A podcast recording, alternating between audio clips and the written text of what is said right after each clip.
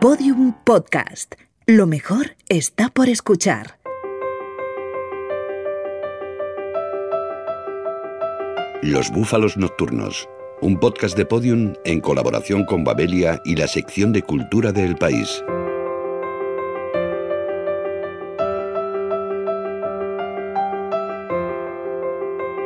Soy Elena Medel y he escrito la, Pequeña Princesa, un libro infantil publicado por Montena con ilustraciones de María Gese.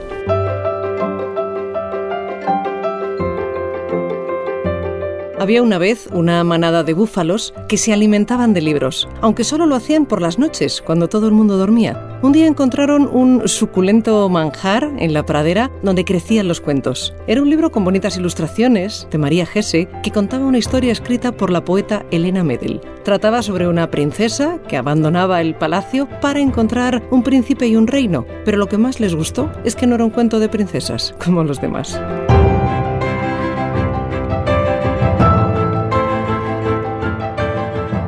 En el palacio de mil habitaciones vivían la pequeña princesa, las criadas altas y las criadas bajas, la maestra y también, suponía, las cocineras que se ocupaban de que en la guarnición de su plato jamás se colaran los espárragos que ella odiaba. En el palacio había un dormitorio de princesa, la cama alta y rosas fresquísimas, una biblioteca en la que de tan inmensa la pequeña princesa podía escuchar la vida de los libros y muchos salones diferentes. La pequeña princesa durmió una noche más, como todas las noches anteriores, convencida de que durante el resto de su vida y hasta que su largo pelo rubio de princesa se transformara en larga trenza blanca de reina, tendría la misma existencia un día tras otro. La pequeña princesa Elena Medel, Editorial Montena.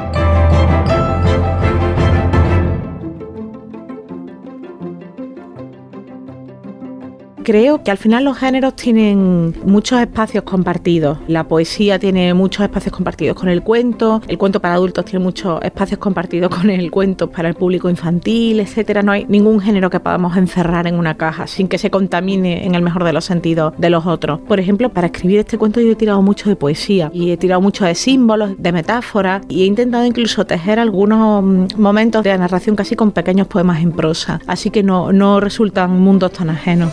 Bye. Comenzaremos con un cuento para niños, pero también tocaremos para mayores, como los que escribió Howard Phillips Lovecraft, del que se acaba de publicar una novela gráfica sobre sus últimos años de vida. Cristina Almeida nos abrirá las puertas de su biblioteca para que podamos husmear entre sus libros, algo que también haremos con las películas de Stanley Kubrick, al que el Centro de Cultura Contemporánea de Barcelona dedica una exposición. Y para terminar, con un colorín colorado, Pablo L. Rodríguez nos hablará de la vida y obra de Héctor Berlioz.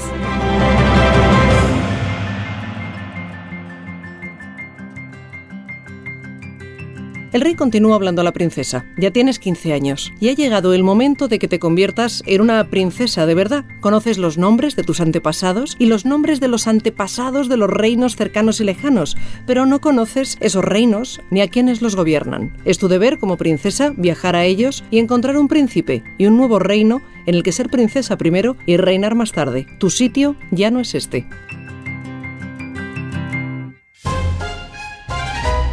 Yo había escrito literatura infantil de manera privada, ¿no? De manera íntima, así que había escrito algunos pequeños cuentos como regalo a hijas de, amigas. Pero bueno, no me había nunca planteado dar ese salto hasta que me llegó la, propuesta de, de Montena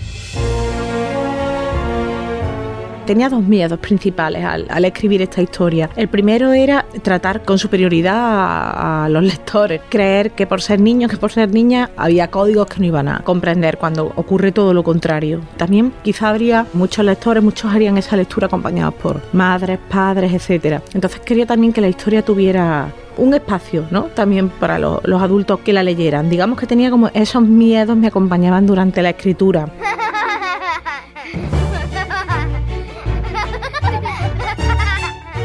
Por suerte parece que quienes están leyendo el, libro sí que me están diciendo que lo están disfrutando por esa partida doble, ¿no? Porque, mm, bueno, pues están dejándose llevar por la historia y porque también la, historia está conectando con los más pequeños y, y, está permitiendo también incluso pequeños momentos casi de preguntas y de diálogos después de cada capítulo. Para mí, por ejemplo, hay una muleta, digamos, que era la, narrativa de, Ana María Matute. Está en, la raíz de muchas de las cosas que escribo. Eh, yo admiro sobre todo su obra para adultos, pero también admiro todo ese mundo de imaginación que hay en esa obra para adultos y que viene también de su trabajo para niños. Y el libro yo quisiera también, o me gustaría pensar que tiene el sabor de los cuentos clásicos. Tiene un poco ese esquema de, de los cuentos de siempre que hemos leído, que nos han contado. Sobre todo también me guiaba por el puro disfrute de escribir. Es un libro con el que me lo he pasado muy bien.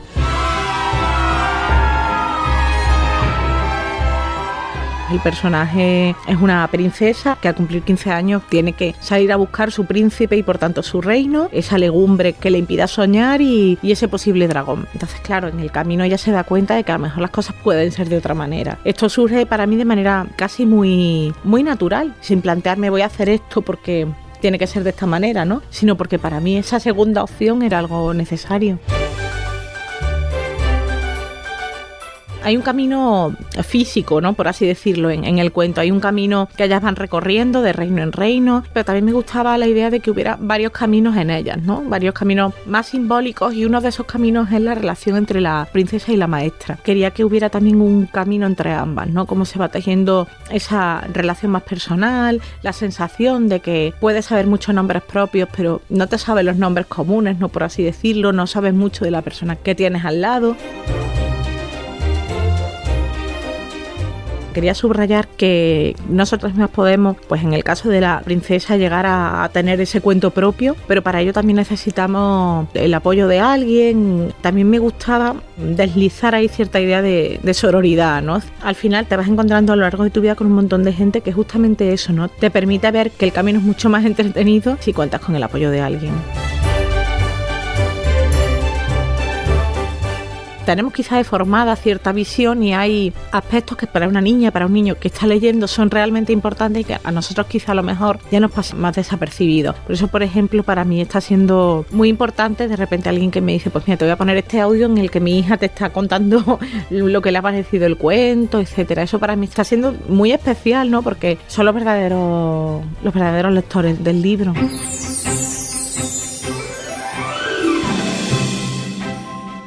No existe un cuento feminista, un poema feminista, tú no te sientas a escribir un, libro feminista pero si tienes una cierta conciencia, de manera inevitable esa conciencia se filtra en todo lo que haces y por tanto en todo lo que escribes. Yo todo lo que hago como escritora, como editora, etcétera, tiene detrás esa conciencia, ese latido, entonces yo creo que al final es una, es una consecuencia de, de los tiempos que estamos viviendo. En este caso, por ejemplo, la edición de, Montena con ilustraciones de, María Gese, yo me quedé muy, muy impresionada y también muy, muy emocionada por lo, hermosa que era. María ha hecho un trabajo alucinante traduciendo casi en imágenes lo que yo había escrito. ¿no? Son ilustraciones que al mismo tiempo son dulces y al mismo tiempo son salvajes también. No son. Yo creo que quien esté leyendo el, cuento disfrutará con esa traducción de, de imágenes.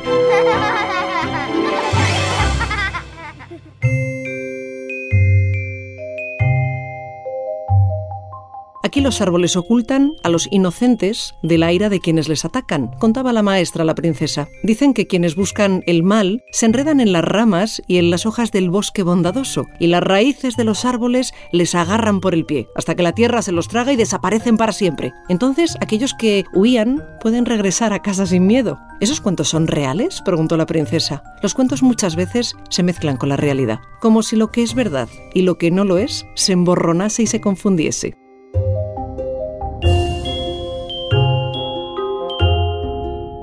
A propósito de la novela gráfica Howard P. Lovecraft, El escritor de las tinieblas, con Laura Fernández, periodista de cultura de El País.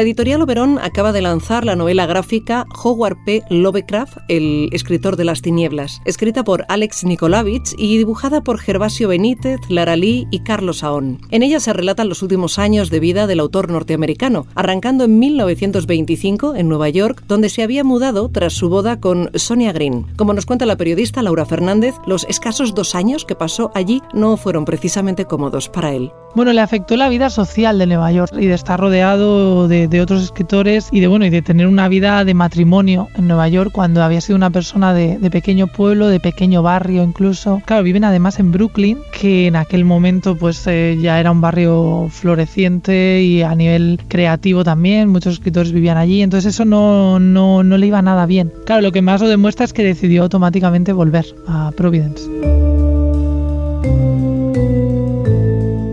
Esos años, los 20 del siglo pasado, son los que concentran el grueso de su producción literaria, al menos sus obras más conocidas, como En las montañas de la locura o el caso de Charles Dexter Ward. En los años 20 es donde él empieza a destacar y además en su vida coincide con un momento en el que bueno, él había estado muy apegado a la figura de su madre y de sus tías y después del divorcio, que fue relativamente traumático, volvió a vivir con sus tías y ahí fue cuando empezó a escribir. O sea que en su vida fue un momento de intentar acercarse a ese humano que no podía entender y aparte definitivamente para empezar a crear la obra que le ha hecho famoso. La creación más famosa de Lovecraft, el dios primigenio Cthulhu, aparece por primera vez en un relato escrito por Lovecraft en esos años, La llamada de Cthulhu. Reinventa para la literatura de terror un tipo de monstruo en el que no se había pensado, ¿no? Un tipo de monstruo alienígena que vive bajo el mar y que sería considerado el monstruo primigenio, o sea, algo así como lo que nos ha creado, ¿no? Partiendo de la idea de que la humanidad viene de algo oscuro y terrible y que no viene de este planeta. O sea, él siempre tenía este concepto de que veía al ser humano como un extraterrestre siendo él un propio ser humano, ¿no? Esta manera de explorar eh, el humano, de la extrañeza de ser humano a partir del horror que eso le provocaba. Su particular visión del mundo, el manejo de claves y códigos de la literatura de terror y sus aportaciones a la mitología del oscuro hacen de Howard Phillips Lovecraft uno de los autores más influyentes en el cine y la televisión de nuestros tiempos. Creo que está presente por pinceladas y a veces de segunda mano, incluso de tercera, ¿eh? los creadores que hacen televisión y cine. Yo creo que de alguna manera está presente en todos esos a los que les ha fascinado el horror la idea de Lovecraft de que el mal reside en nosotros, pero también vino desde fuera y nos creó. Es algo que él ahora mismo probablemente haría un Stranger Things realmente oscuro.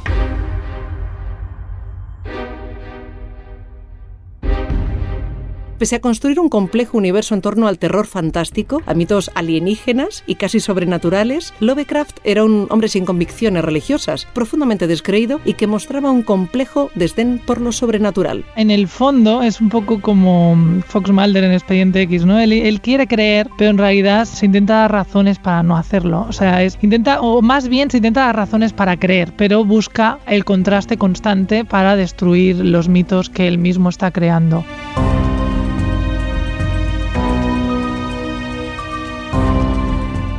El universo descrito por Lovecraft en sus relatos responde a su forma de ver el mundo, la de un personaje poco sociable que tendía al aislamiento y que veía al ser humano casi como un extraño de otro planeta. Tuvo una relación muy difícil con los demás porque el padre murió siendo él muy joven, se crió con su madre que se quedó completamente sola, con sus tías que prácticamente no fue al colegio porque era además un niño prodigio que a los tres años ya leía, a los cinco o seis ya escribía, eso lo alejó muchísimo de la gente. Y luego la madre lo quiso tanto para sí mismo que le decía que era feo y horrible y que la gente nunca lo iba a Y entonces él en realidad se apartó del mundo y todos los intentos que hizo por acercarse a ese mundo fueron infructuosos, incluso su boda con esta chica en Nueva York.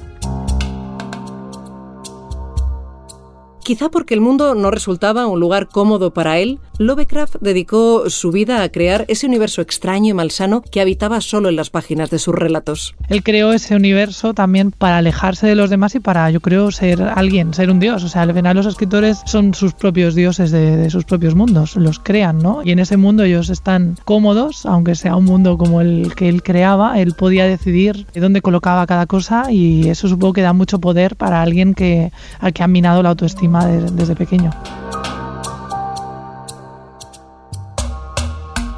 Pese a su poca afición por la vida social, Lovecraft no fue un ermitaño. Se mantenía muy al tanto de la actualidad y mantenía una enorme correspondencia con amigos y colegas escritores. Gracias a ese abundante material conocemos mucho de su peculiar personalidad. Todo autor genera una, una imagen de lo que es él, que a veces es completamente opuesta a su realidad, ¿no? Entonces en las cartas se ven sus inseguridades o se ven sus seguridades también. Se ve incluso su opinión política que fue cambiando con el tiempo y que pasó de, apoyar el fascismo italiano a apoyar apoyar un socialismo inteligente en muy pocos años. Las cartas es el verdadero yo del personaje. Tú podrías haber eh, sido amigo de Lovecraft partiendo de, lo que lees en sus cartas y haberlo entendido perfectamente, pero sin embargo cuando te enfrentas a los mitos de Cthulhu dices, madre mía, ¿quién escribió esto, no?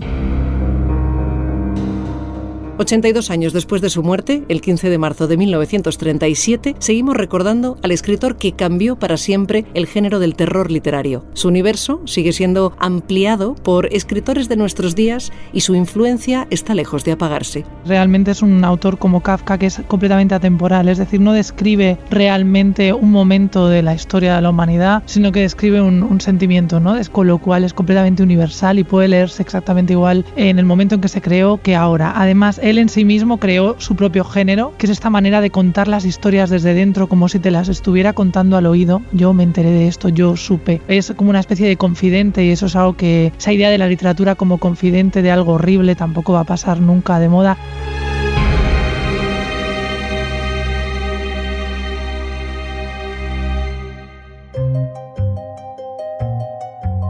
La pequeña princesa quiso preguntar por la biblioteca. Sin embargo, cruzó una mirada con la maestra y entendió que sería más sabio mantenerse prudente. De modo que rindió homenaje a aquellos héroes del reino, igual que las princesas mudas, y cayó. Nunca había visto tan nerviosa a la maestra, salvo aquel día en el que se encontraron por primera vez en la sala de los libros del palacio y el rey advirtió a la maestra, haga su trabajo. Y el rey se marchó y nunca más pisó la biblioteca.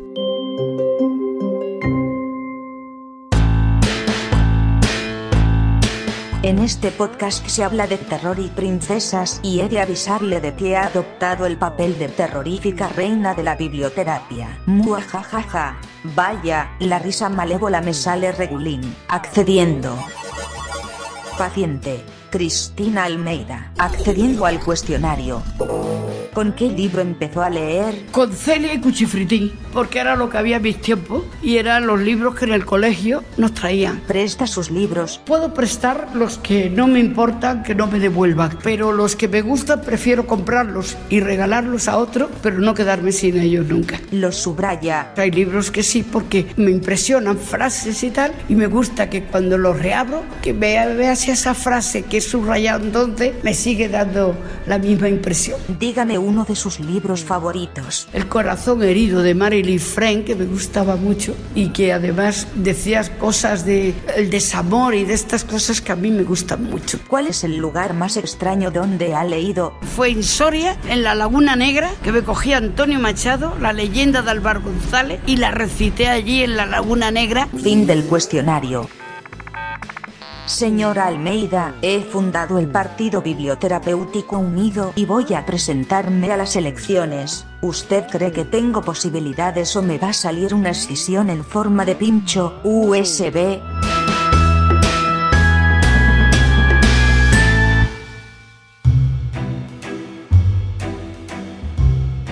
El baile, en honor a su invitada, lo abrieron el rey y la reina, y más tarde el príncipe invitó a la pequeña princesa a unirse, y durante horas su danza la guió la música que interpretaba la orquesta más famosa del reino. Elogiaba el príncipe su rostro lindo y dulce, y el encanto con el que la pequeña princesa tropezaba, y el bostezo con el que acompañaba el enésimo giro sobre sí misma, convertida más en una peonza que en una muchacha.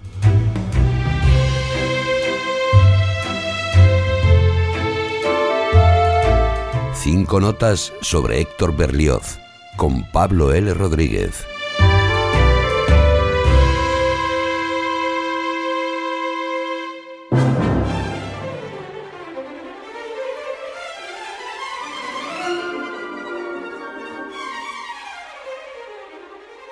Héctor Berlioz fue el principal músico francés del siglo XIX. Vivió entre 1803 y 1869 en un tiempo marcado artísticamente en Francia por la literatura y donde los modelos musicales eran alemanes. Fue en cierto modo el arquetipo del músico romántico, aunque sus raíces eran clásicas. Luchó toda su vida por la aceptación de sus nuevas ideas que implantó no solo desde la composición musical, sino también en la dirección de orquesta y la crítica, que fue paradójicamente su principal medio de vida. Su genio no ha sido plenamente aceptado hasta el siglo XX. Este 2000 2019, en que conmemoramos el 150 aniversario de su muerte, se confirma como uno de los compositores más modernos e interesantes de su tiempo. Una característica distintiva en Berlioz y que se percibe en esta obertura del Corsario es que escribía directamente su música para las combinaciones de instrumentos que estamos escuchando, pues a diferencia del resto de sus colegas compositores no tocaba el piano. Aquí casi podemos ver la luz veraniega, percibir la brisa y oler el mar de Niza que inspiró la obra. Berlioz explicó sus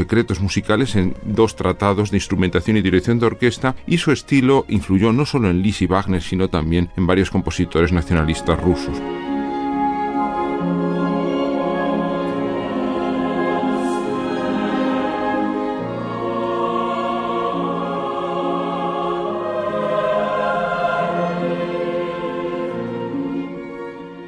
Pero quizá el principal libro de Berlioz son sus memorias que se publicaron póstumamente en 1870. Combinan el relato de su vida con su pensamiento y su mordaz sentido del humor. En ellas narra su primera experiencia musical, que fue su primera comunión en su natal La Côte Saint-André. Al parecer, en el preciso instante de tomar el sacramento, escuchó desde lo alto un coro de niñas cantando un arreglo del área de Nina de Dalairac y creyó haber visto el paraíso. Nunca pudo olvidar aquel acontecimiento y esa curiosa mezcla de sentimientos, ópera y ritual terminarían por definir su esencia como artista, donde la música era simplemente un receptáculo para depositar las principales emociones de la vida. Lo estamos escuchando en este epílogo de la condenación de Fausto, con Margarita siendo acogida en el paraíso.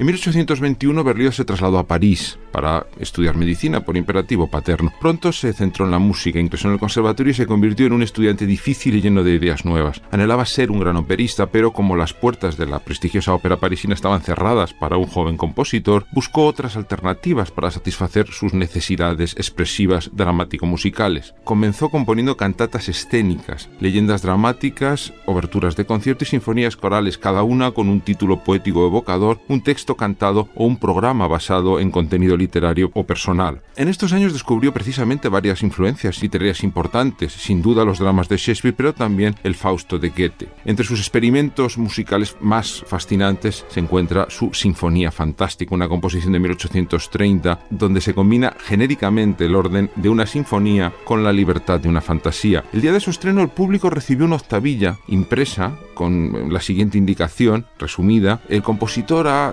intentado desarrollar en lo musical las diferentes situaciones de la vida de un artista. El plan de este drama instrumental privado de palabra ha de considerarse como el texto hablado de la ópera.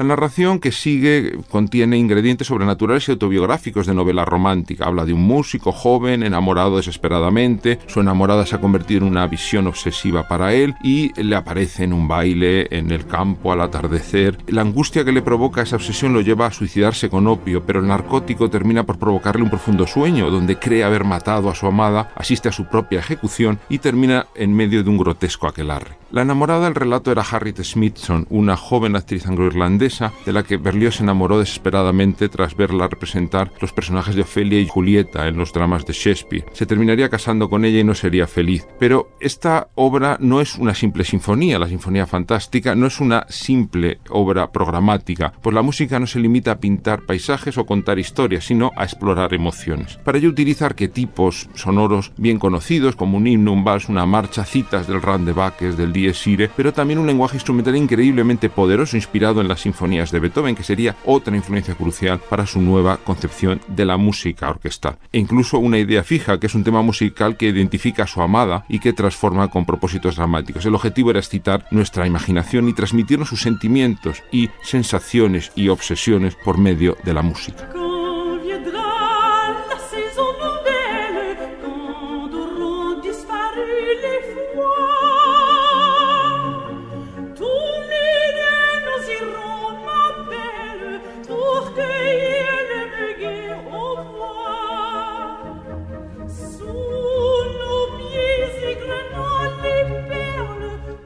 Todas estas audiciones forman parte de una caja de 27 CDs que acaba de publicar el sello Warner Classics por el 150 aniversario de la muerte de Berlioz y que supone su primera y más completa edición de toda su obra en disco. La selección a partir del fondo de armario de Warner y Erato, la antigua EMI, es excepcional, pues han añadido algunas grabaciones de Decca y Deutsche Grammophon y abarca desde 1956 hasta 2018. Incluye además algún registro histórico como la primera grabación de la Sinfonía Fantástica de 1923, pero destacan grabaciones clásicas como Noches de Estío que estamos escuchando la voz de Janet Baker bajo la dirección de Sir John Barbirolli o la grabación de La Fantástica con su continuación con Lelio dirigida por Jean Martinon. Hay registros con instrumentos de época de Sir John Elliot Gardiner, algo fundamental en Berlioz, e incluso primicias como los fragmentos conservados de su proyecto operístico titulado La monja sangrienta.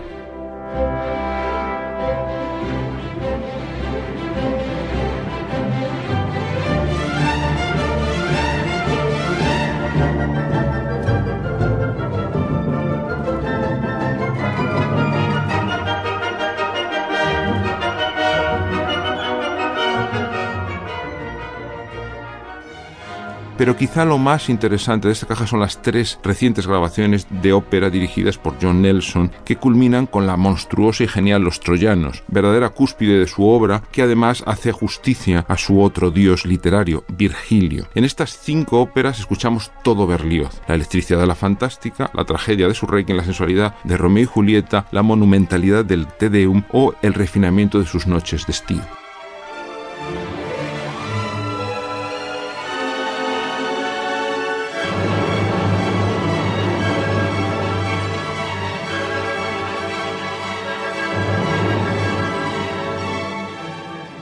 Dentro, en el salón donde recibían a sus huéspedes, a la pequeña princesa le llamó la atención la manera en la que lo habían decorado. Se sentía apabullada, como si con aquellos objetos quisieran decirle algo que no lograba entender. Los estandartes de terciopelo con el escudo de su casa, las cabezas de animales que colgaban en las paredes a modo de trofeo y un mapa inmenso de piel en el que el artesano grabó los territorios conquistados por su rey. Bajo él, entre sillas pequeñas, tres princesas aguardaban calladas, prestando una gran atención a sus zapatos. Exposición Kubrick en el Centro de Cultura Contemporánea de Barcelona con Jordi Costa, comisario de la muestra.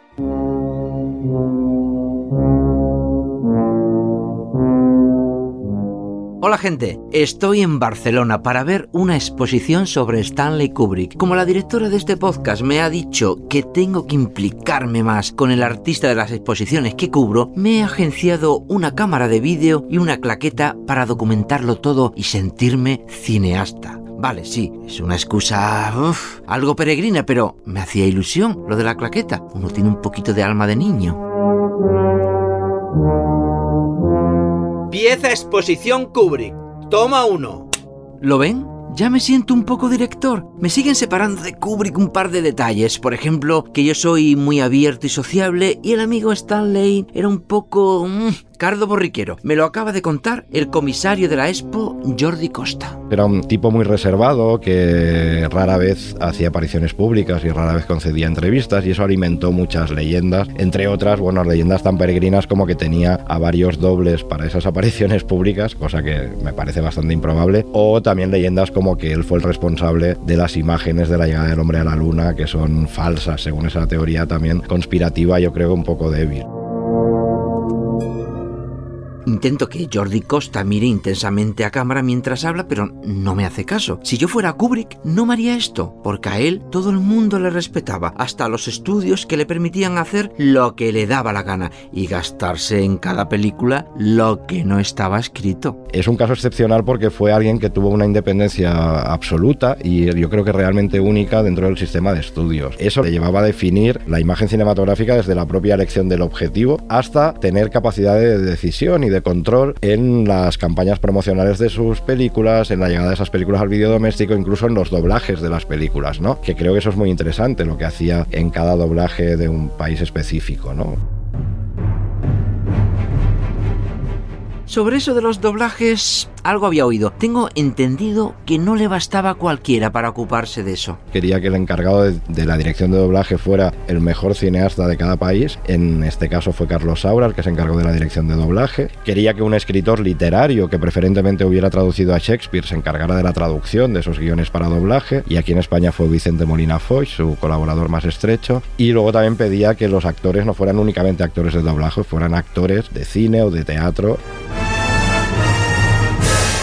Pues la verdad que envidia. Ojalá pudiera hacer lo que me diera la real gana en el trabajo. Claro que, si me dejaran tanta libertad, lo mismo, ni trabajaba. A ver si Jordi Costa me cuenta cuál era el secreto de Kubrick para tener tanta independencia. Muy poca gente ha conseguido tenerla dentro de la industria. Y Kubrick la tuvo precisamente porque sus películas eran muy ambiciosas, pero también tenían extremado éxito popular y él siempre vivió con esa tensión. O sea, necesitaba que para él el cine pudiera hablar de cualquier cosa, de la que podía hablar la literatura, la poesía o la filosofía, pero al mismo tiempo necesitaba conectar con el público.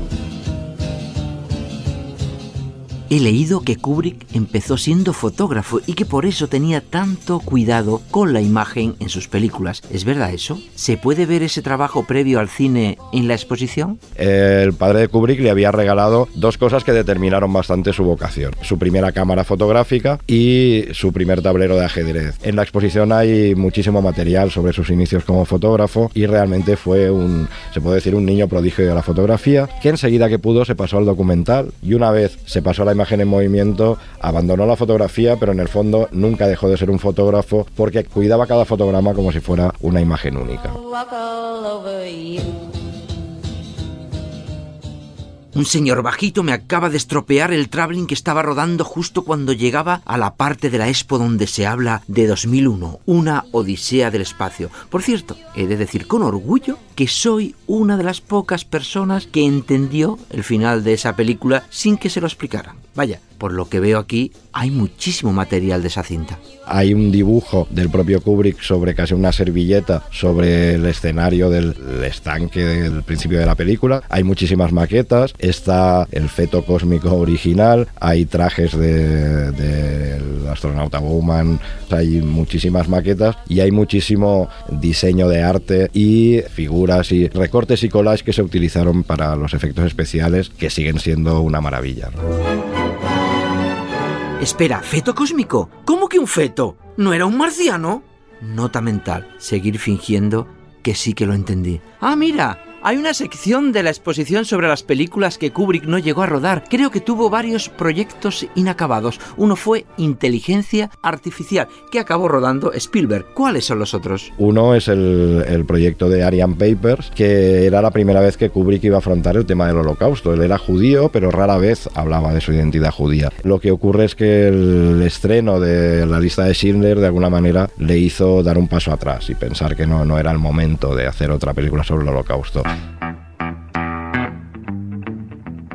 Veo que el proyecto inacabado al que más tiempo dedicó fue la vida de Napoleón. Y por lo que muestran en esta exposición, creo que se puso un poquito obsesivo con el tema. Fue un proyecto en el que estuvo décadas haciendo un minucioso trabajo de documentación. Napoleón creció tanto que ningún estudio quiso asumir un proyecto tan caro. No obstante, cuando se inauguró la exposición en Barcelona, el cuñado de Kubrick, que fue su colaborador y productor durante muchos años, Jan Harlan, eh, anunció que él, o sea, Harlan y Spielberg, estaban trabajando en una adaptación de todo ese material como serie de HBO.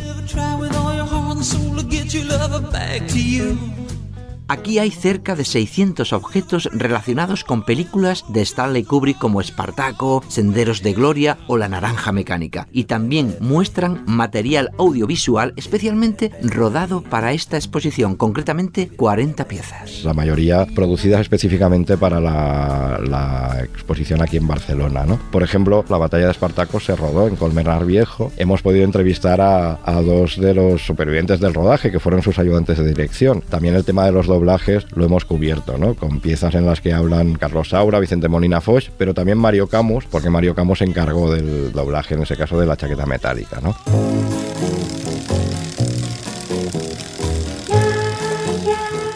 se me ha ocurrido una forma tremenda de terminar esta pieza, con un plano secuencia subjetivo montado en un triciclo por los pasillos de la exposición rollo El Resplandor.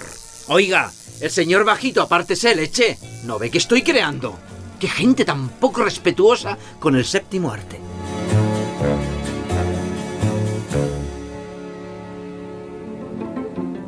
El cuento llega a su fin. Hemos acompañado a la pequeña princesa en su búsqueda de reino y príncipe. Y por el camino hemos recogido libros, músicas, películas y cómics. Pero lo verdaderamente importante no es a dónde hemos llegado, sino el camino por el que hemos venido.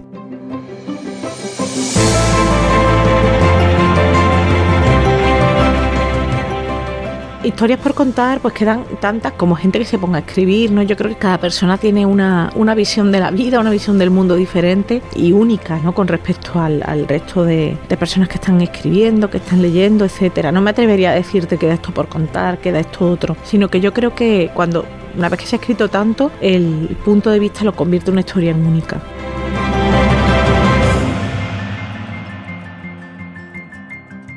La pequeña princesa se acercó a su maestra, abriendo el cuaderno para mostrarle una de las flores que había recogido en su camino. Una amapola se secaba, dejando su rastro en el papel, junto al dibujo con el que la pequeña princesa había intentado imitarla, y una frase sencilla. La he encontrado en mi rumbo al reino de las mujeres valientes, viajando sola, sin mi maestra.